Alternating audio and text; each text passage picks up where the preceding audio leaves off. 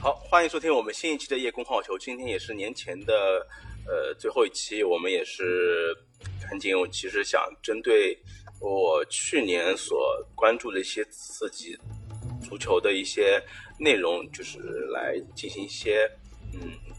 分享吧。因为我可能觉得去年从世界杯之后，就整体感觉我我我自己越来越看不懂这个足球的一个世界了，因为世界杯上。呃，一方面是阿根廷，因为它不是一个最强的实力，但是它因为各个方面就是磨合的比较好，大家球队整体的一些打法上，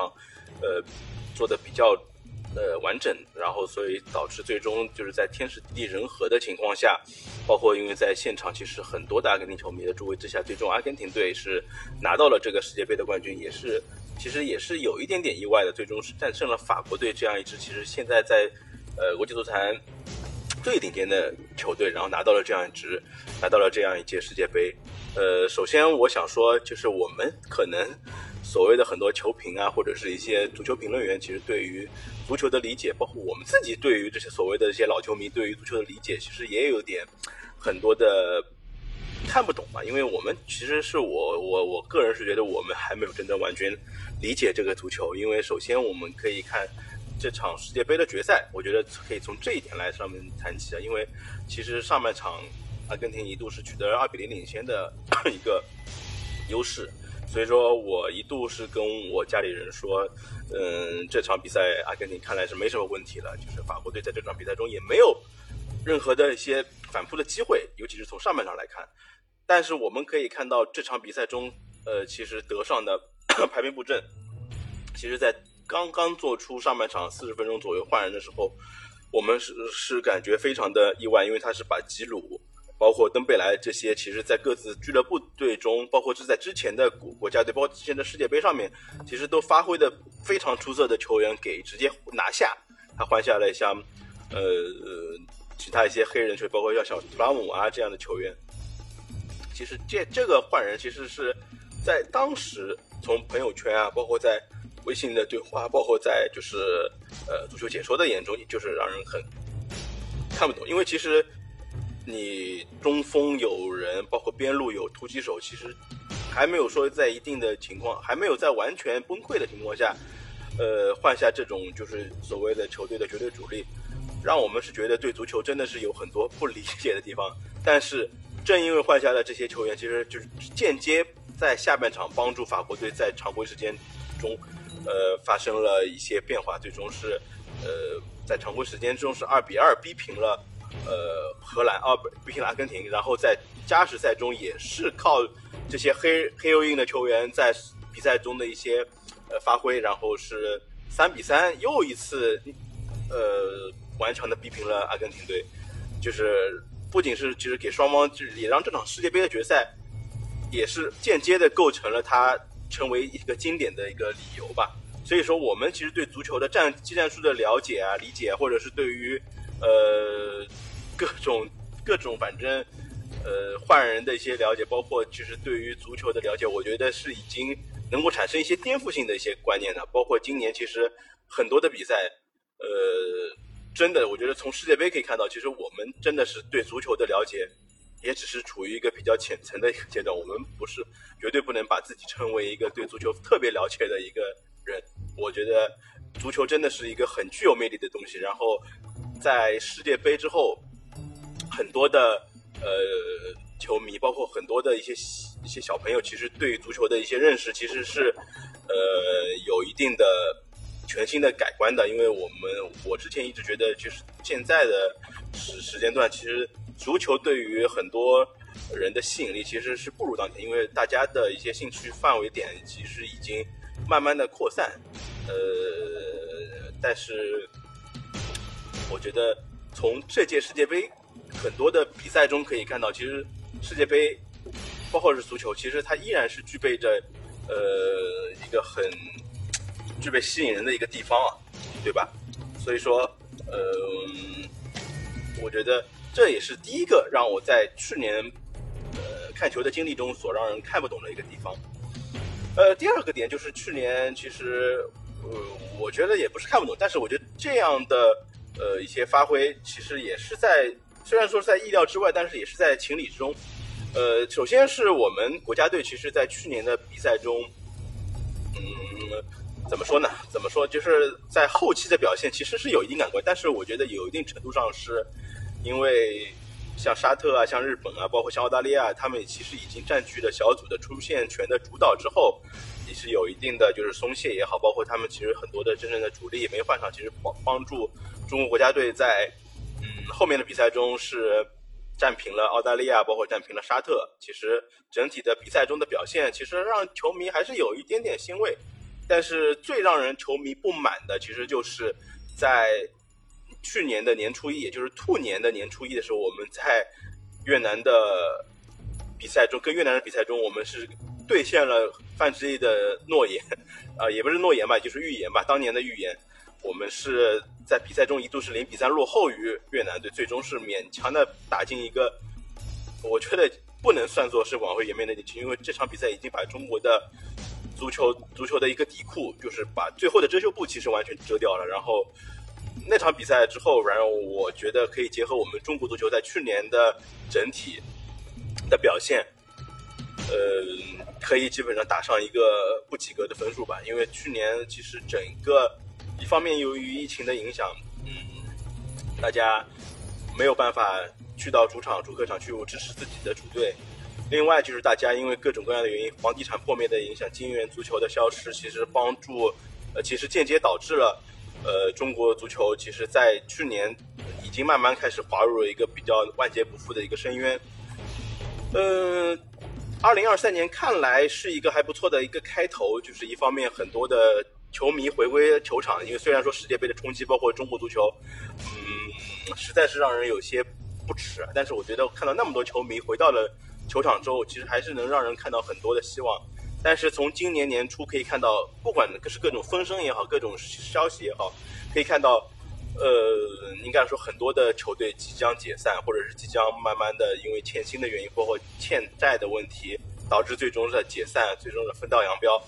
其实你说，虽然说广州队去年是最终是降级，但是他们已经在自己的各种社交媒体中透露了自己可能在今年回到中超的一个局面。嗯，我觉得怎么说呢？我觉得可以说这是其实中国足球其实在这个年关就看似有所希望，但是可能还会继续滑入这个谷底的一个局面。所以说，这是中国足球确实是让人很很多看不懂的地方。它是在足球整体足球看上去是如此美妙的这样一个情况下，在大家这么关注世界杯、关这么关注五大联赛的情况下，大家却没有把中国足球真正能够做好。我觉得从这么多的官员，包括教练被呃带走，然后呃导致各种各样的就是一些负面新闻的出现。呃，所以导致中国足球看上去春天来了，但是我们不知道这个，呃，凛冽的寒冬将会在什么时候结束。这也是我觉得很看不懂足球的一个地方，也是我，呃，可能这个也是始终没有办法得到答案的一个结局吧。另外就是说，很多其实球员在去年，呃的世界杯，其实可以说是很多人的诸神黄昏吧，对吧？就是大家被称为这届世界杯是称为诸诸神黄昏。呃，可以说，我觉得去年。对于来说比较失望的就是 C 罗，因为 C 罗，嗯，其实他们的葡萄牙的整体实力，我觉得是在，呃，可以这么说吧，我觉得是在最终夺冠的阿根廷实力之上的。但是我觉得他们之所以没有能够夺冠，也你不能说完全 C 罗是没有责任的，因为去年的一些各种各样的原因导致他在夏季的时候是缺席了曼联的整个夏训的，因为整个一个。时候，因为儿子的小孩的夭折啊，包括各种各样的原因，他没有去到曼联队报道，然后导致在后期一直是作为替补，没有出场机会，包括和教练的矛盾，包括最终没有嗯登场。我觉得这个是他没有能够在世界杯上发挥出很大原因、很大水平的一个原因，因为确实从我们往年对于足球的了解上来看，球员在。呃，夏休期间的体能储备，包括中国足球在冬训期间的，就是体能储备，其实是一个球员在比赛中、在联赛中能够发挥出自己最高水平的一个最为重要的原因。但是在职业生涯可能是最后可能如果没有什么太大意外的话，这次世界杯其实应该是 C 罗的最后一届世界杯。别在这样一届世界杯，他带着很多的遗憾就告别世界杯，其实确实也是让我有些没有看懂的地方。包括他在世界杯之前和就是一些曼联的矛盾的公开化，包括直接是在采访中，呃，直接炮轰，应该是在专访中直接炮轰到曼联队这个管理层。我觉得这个怎么说呢？这个其实话糙是理不糙，但是你在这个时这样的时间段说出这样一些些内容，其实说实话让很多的。球迷是会有一种呃脱粉的感觉吧，因为可能在这个时间段说出这样就是有伤害于队友或者伤害于球队的这种言论，我觉得是对于自己球队的一些球迷的话是一个比较大的伤害。我我真的是没看懂去年为什么 C 罗在那个时候在这么大的压力之下还要说出这样一些东西，最终是包括他在最后今年二零二三年的年初是加盟了利雅得的胜利。对吧？也是，其实让人有些看不懂。但是，我觉得这也是尊重他选择，因为他是呃和呃梅西是一个完全嗯不同的一个人人格吧。我觉得他们一个是可能是球员中一些自律啊，包括这些典范，但是有一些可能是天才。大家就是就是。两种不同形式的天才在存在这个世界吧，但是我觉得在去年世界杯之后，这样一个球员，其实梅西基本上又是重新回到了巅峰，然后 C 罗可能说有可能就是就此就会慢慢淡出国际足坛的一个主流的一个视野，这也是让我比较看不懂地方。第三个其实让我这在在呃二零二二年比较看不懂的就是就是 VAR 系统，包括一些半自动的越位系统在。世界杯也好，包括在很多比赛中的一些运用，我觉得让我有些看不懂。尤其是，呃，在世界杯中，尤其是在小组赛中，出现了很多很多的争议的判罚，而这样的争议判罚，就是一度让我们觉得，呃，好像在国际足，就是国际足联推行这种绝对的公平之上，让我们感觉到就是有一些很无奈。一方面，比赛时间在常规时间，包括在补时阶段的时间被无限制的拉长。这其实对球员的消耗其实是很大的。另外一个就是，就是对球迷观赛的一些体验，其实也是非常的嗯不佳的。因为在呃，尤其是在比赛中，比方说像越位位置的判罚，包括是在很多一些进球的一些吹罚上面，在 VI 的回看上面，其实更多的是裁判将一些判罚的主导权交给了 VAR 系统或者一些半自动的所谓的一些高科技的一些水平之上。呃，这个我觉得运用科技无可厚非，因为大家是其实，在呃比赛中，因为大家已经在自己职业生涯中付出那么多的努力，其实就是为了可能为了在一届世界杯上面取得最好的成绩，帮助自己的国家取得了取得呃最好的一些成绩吧。但是我觉得有些足球比赛其实呃还是需要呃运用人脑的智慧，运用运用裁判自己主观的判罚来来决定，呃。最终比赛的一个走向，其实我觉得这个也是，呃，球迷所乐于看到，因为你不能说，呃，球迷是乐于看到这些关乱七八糟这些争议的存在，但是我觉得足球比赛其实有包括从连续性，包括尤其是大家其实平时也是觉得，不管从购物体验啊，包括在观赛体验，其实这个东西体验上来看，怎么把整个就是做事的一个呃完整度了也好，包括流畅性也好，这个能够做到极致的话。我觉得这是足球比赛，如果是在后期 VAR 系统需要去调整，包括裁判这边的一些判罚需要去调整的一些地方，这个我觉得在呃二零二三之后，我觉得应该是需要去做出一定改变。比方说，呃，学习 NBA 也好，就是在一些判罚中由裁判、由由主教练或者是队员去主导这样一个挑战的一些判罚，我觉得这可能是一些更为合理，也是更为合理的一些解决方案吧。对吧？我觉得这个可能因为比起现在一些强制一些打断，包括球呃边裁在一些判罚上的一些后置，我觉得给予呃球迷的体验可能会更加的好一些，好一些。然后呃，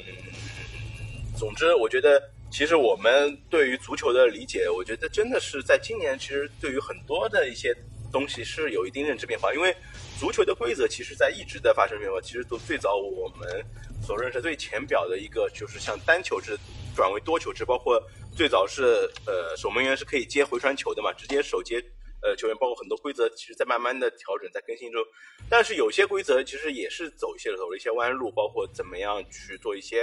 呃犯规的判罚也好，包括在越位上的一些概念也好，尤其是我们在之前的一些英超比赛中可以看到一些判越位的判罚，其实又一次引发了很多的争议。但是我觉得有些，我觉得联赛也好，包括国家队比赛也好，其实在整体的裁判在关键时刻的一些判罚上也好，其实已经让我们感觉到有一些体验上的一些改进。我觉得这个东西是需要在不断的摸索中进行一些延展的。呃，但是回到足球比赛本身，我觉得也是如此吧，因为足球比赛。确实一直说足球是圆的，就是任何事情都是有可能发生的。但是足球的规律其实还是需要去大家去遵守，需要去把握的。尤其是对于中国足球来说，呃，我觉得是一件任重道远的事情吧。首先，我觉得还是让球迷去热爱足球，我觉得这个是嗯最为基础的一个道理吧。因为如果是缺少对于足球的热爱，我觉得大家对于足球的一些感知是有一定的缺失的。嗯，至少怎么样？你说，对于足球的一些嗯理解，我觉得是需要大家去做一个重新的探讨和认知。嗯，今年就是在中今年呃三四月份应该开赛的中超联赛中，我觉得很多球迷应该就是能回到主场。我觉得希望能够大家能够重新找回自己对于足球的这份热爱，包括我也希望更多的年轻人能够喜欢上足球。我觉得这也是我做这档播客的一个。小小的对于自己的一个小私心吧，因为我也是希望大家能够重新去探讨一些足球，因为足球还是很像具备向上啊也好，包括对于一些拼搏精神，包括对于团结的一些，包括团队合作的一些加持，包括个人英雄主义的一些体现，其实都是我觉得是一个比较具有正能量的一个东西吧。就我觉得今年，我觉得。呃，录了那么几次播客，我我能看到大家有不少的一些听众，其实还是对于我这个这档播客有一定的关注度也好，包括怎么样收听率也好，其实我我觉得还是很感谢大家对于我这期节目的支持。最后也是祝大家，嗯，呃，兔年新年快乐，然后就是大家身体健康，万事如意。然后也是在成绩上也是能够突飞猛进，大家喜欢的支持球球队上也能取得最好的一个成绩啊！感谢大家今天收听，今天我们呃也是在虎年的最后一期播客，然后感谢大家的收听，我们下期再见。